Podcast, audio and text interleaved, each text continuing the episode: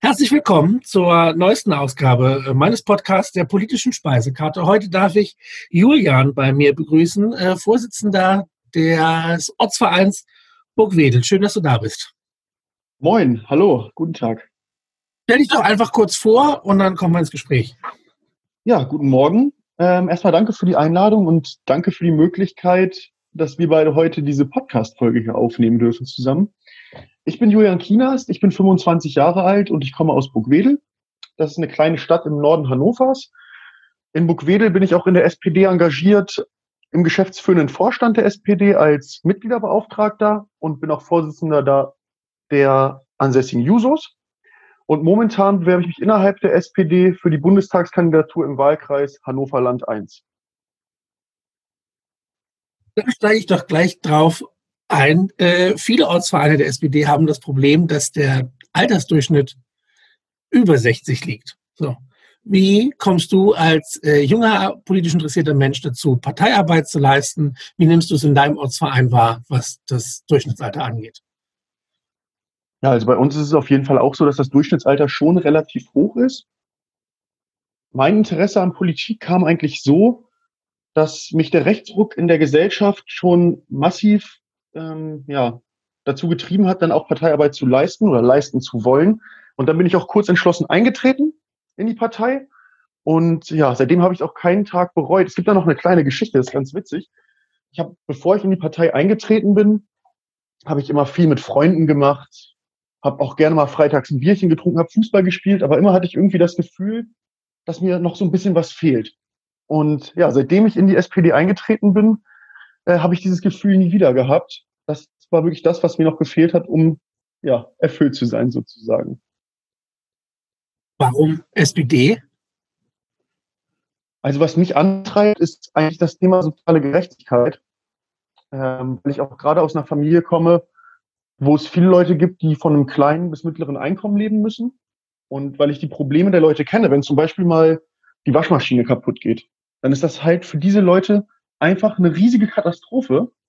Und gerade weil ich auch über eine starke familiäre Solidarität sozialisiert wurde und weil ich die Probleme der kleinen, äh, der Menschen mit, mit kleinen bis mittleren Einkommen ähm, kenne, ähm, habe ich mich dann für die SPD entschieden.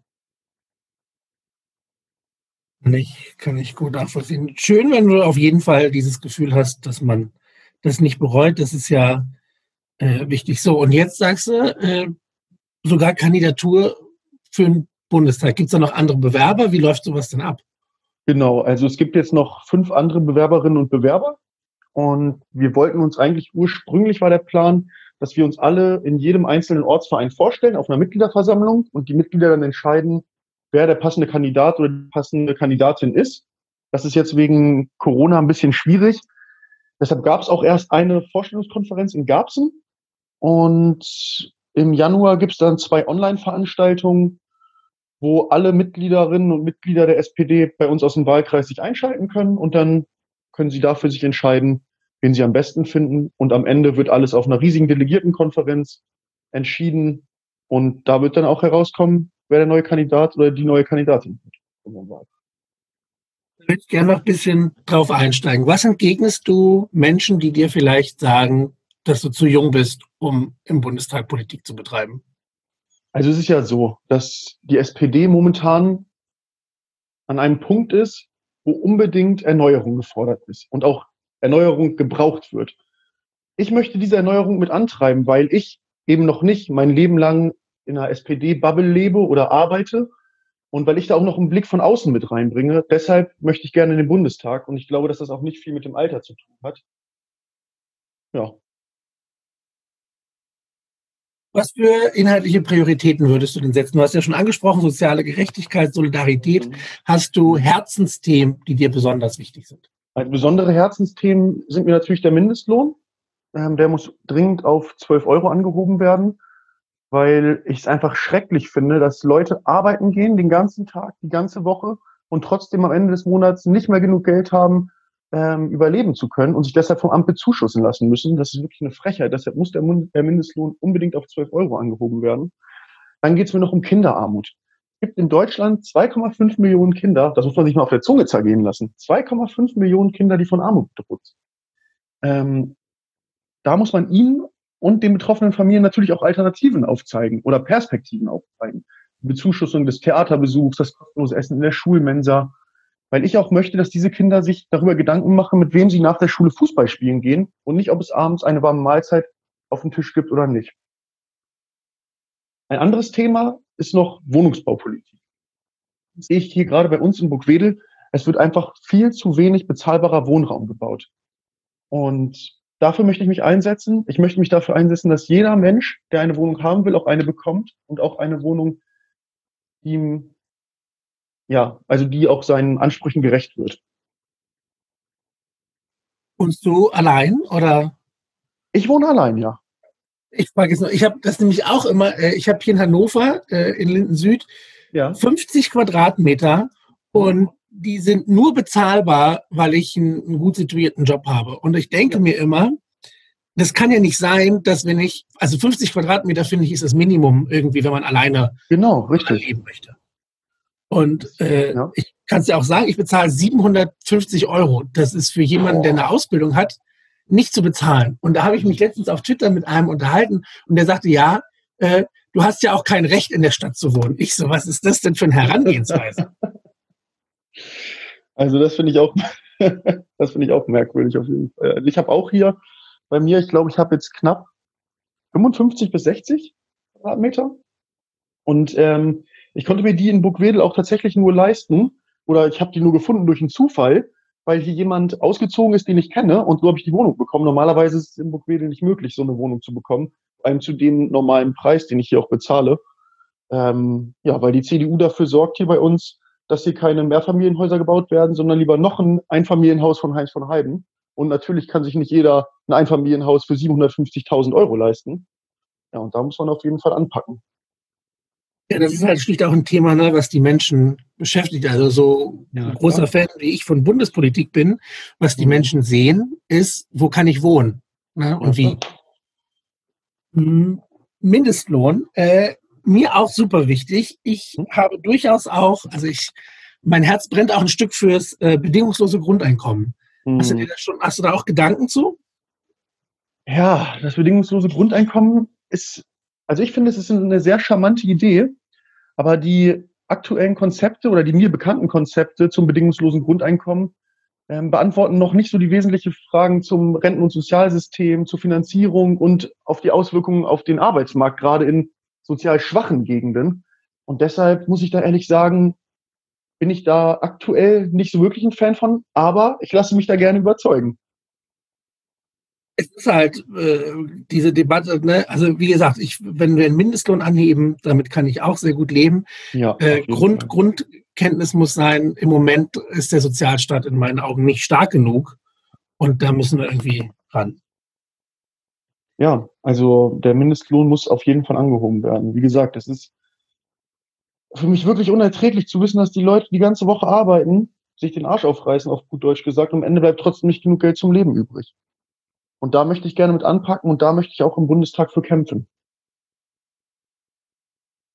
Wenn wir das Thema Bundestag noch beibehalten, was mich immer interessiert, ist, wie gehst du da möglicherweise ran, wenn es darum geht, äh, nicht Teil dieser ein Stück weit Politmaschine zu werden. Ich versuche das kurz zu erklären. Also du hast ja gesagt, gerade als Außenseiter und nicht so in dieser Blase lebend, kann ja. man da echt neue Impulse setzen. Genau. Aber siehst du möglicherweise die Gefahr, wenn du im Bundestag bist, dann kommt man ja schnell in diese Strukturen und dann gibt mhm. es ja die, die äh, einzelnen quasi Flügel. So, wie würdest du rangehen, dass du quasi du bleibst und nicht ein klassischer Politiker bist?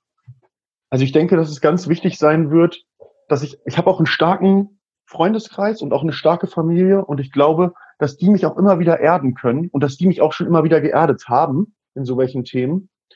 Und was mir halt auch ganz wichtig ist, falls ich Bundestagsabgeordneter werden sollte, dann möchte ich viel Kontakt mit den Leuten hier bei uns im Wahlkreis haben, um den Anschluss nicht zu verlieren und um zu wissen, wo der Schuh drückt.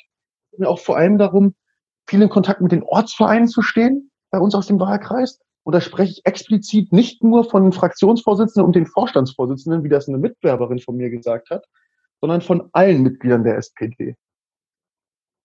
Und sonst, ja, die Gefahr ist natürlich da, dass man in so Strudel gerät.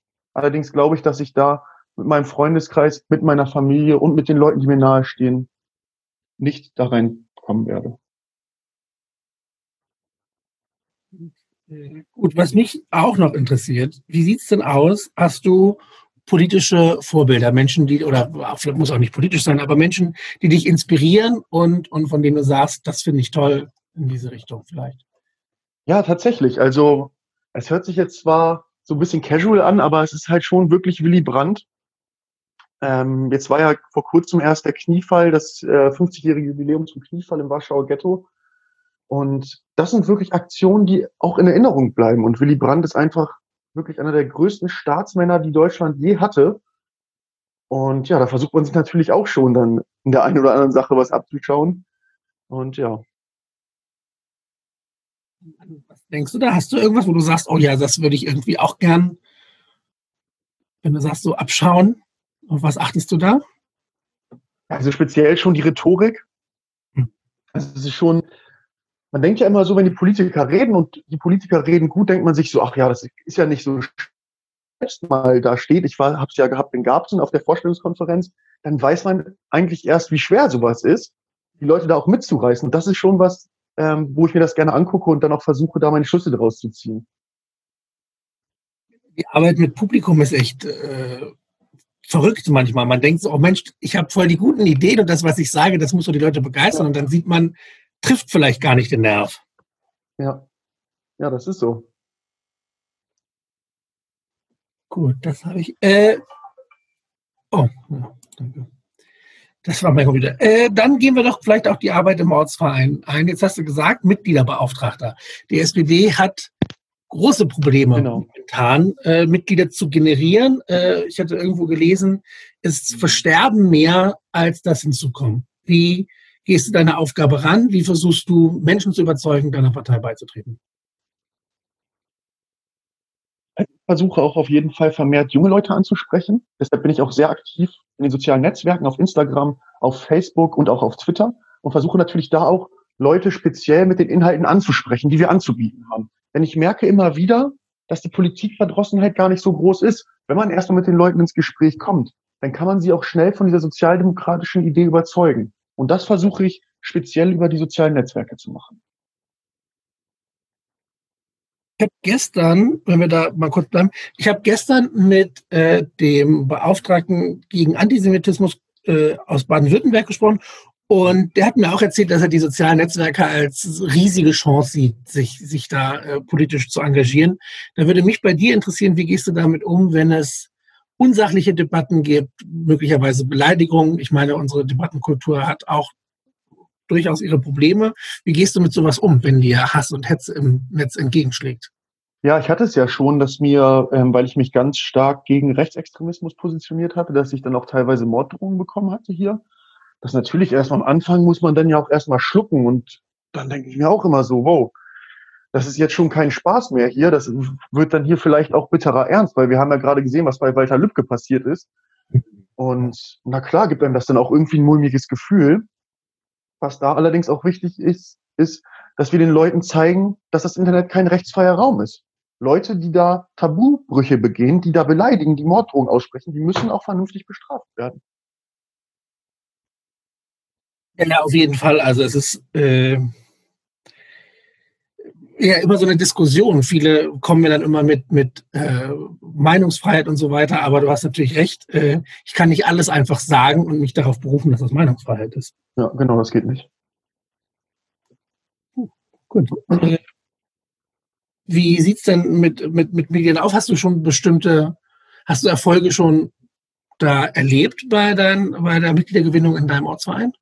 Ja, tatsächlich. Also ähm, wir haben ja die Jusos, hier bin ich ja auch Vorsitzender bei den Jusos und wir konnten tatsächlich im letzten Jahr ähm, drei neue Mitglieder gewinnen. Und das ist schon für einen kleinen Ortsverein wie Burgwedel, ähm, ist das wirklich schon sehr gut. Und da bin ich auch wirklich stolz drauf. Und ich freue mich auch, dass die Leute dabei sind. Und ich freue mich auch, dass sie so engagiert mitarbeiten, weil das wirklich viel erleichtert hier. Wir haben nächstes Jahr die, die Kommunalwahl. Und da brauchen wir jeden Mann und jede Frau, weil da geht's wirklich um die Wurst. Bist du beteiligt an der äh, Programmatik äh, für die Kommunalwahl bei dir im Kreis? Ja, also ich bin ähm, in der Wahlkampfgruppe der SPD Burgwedel und ähm, ich gehöre auch zum Wahlkampfteam von unserem Bürgermeister. Können wir gerne mal ein bisschen drauf eingehen? Was für konkrete Ideen, Ziele habt ihr denn für euch? Ja, also wir arbeiten momentan noch genau an unserem Programm für die Kommunalwahl 2021. Allerdings wird ein großes Thema die Digitalisierung sein. Das kann ich schon mal vorwegnehmen. Und das größte Thema könnte ähm, die Wohnung, Wohnungsbaupolitik werden. Weil wir Burgwedel auch bezahlbar für jeden machen wollen und jede. Ähm, es ist nun mal so, die Bürgermeisterkandidatin von der CDU hat hier wirklich mit Aussagen um sich geschmissen, die ich als Sozialdemokrat wirklich gar nicht äh, nachvollziehen kann. Sie meinte, dass sie nicht versprechen kann, dass Burgwedel für jeden lebenswert ist oder auch äh, bezahlbar ist. Und das ist doch genau der Ansatz, warum ich Leute wähle, damit ich alle Leute äh, es leisten können, hier bei uns vor Ort ein lebenswertes Leben zu führen.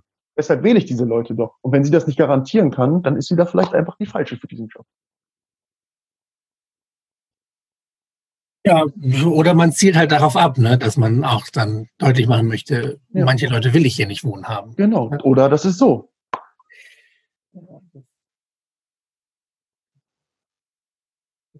Wie wichtig ist der Kommunalpolitik? Sehr wichtig. Also, ja, das ist wirklich schwer zu beschreiben, aber das, was ich hier mache, mache ich ja auch für die Leute aus Burgwedel, also die Kommunalpolitik. Dass ich hier Vorstand, äh, dass ich hier Mitglied des geschäftsführenden Vorstands bin, das mache ich ja auch äh, für alle Leute, die hier wohnen. Und deshalb kann ich das schwer in Worte fassen, was das für mich bedeutet, Vorstandsmitglied einer so traditionsreichen Partei zu sein hier. Und deshalb freue ich mich immer wieder, wenn SPDlerinnen und SPDler sehe und auch ähm, gerade zu Wahlkampfzeiten, wenn man mit den Bürgern ins Gespräch kommt, weil mir das wirklich sehr wichtig ist. Das äh, hat so weitestgehend das abgedeckt, was ich mir im Kopf hatte. Sonst ist immer meine erste Frage auch genau nach äh, der Kommunalwahl, die ja nun mal nächstes Jahr ansteht. Ich habe hier auch ein bisschen was gemacht in Hannover, natürlich nochmal äh, eine andere Art von Inhalten, wenn wir zwischen Stadt und Land in Teilen Gefälle sprechen. Mhm. Äh, genau. Äh, sonst könntest du jetzt zum Abschluss noch sagen, was du den Leuten mitgeben möchtest, noch irgendwie Informationen, wo kann man dich erreichen, vielleicht ansprechen, wenn man da interessiert ist. Das wäre jetzt noch zum Abschluss.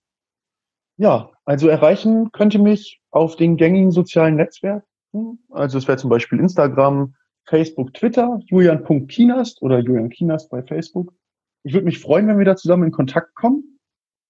Und ja, wenn irgendwas ist, meldet euch gerne bei mir. Ich habe da immer ein offenes Ohr für eure Angelegenheiten. Und ja, bleibt gesund, habt ein schönes Weihnachtsfest, haltet euch an die Corona-Verordnung und kommt gut ins neue Jahr rein. Danke, dass du Zeit hast. Vielleicht können wir uns ja verabreden, sollte das mit der Bundestagskandidatur klappen, können wir nochmal eine Runde da über den Wahlkampf sprechen. Das machen wir auf jeden Fall, da freue ich mich drüber. Vielen Dank. Äh, dir natürlich auch Gesundheit und einen guten Rutsch. Ja, dir auch. Ciao, ciao.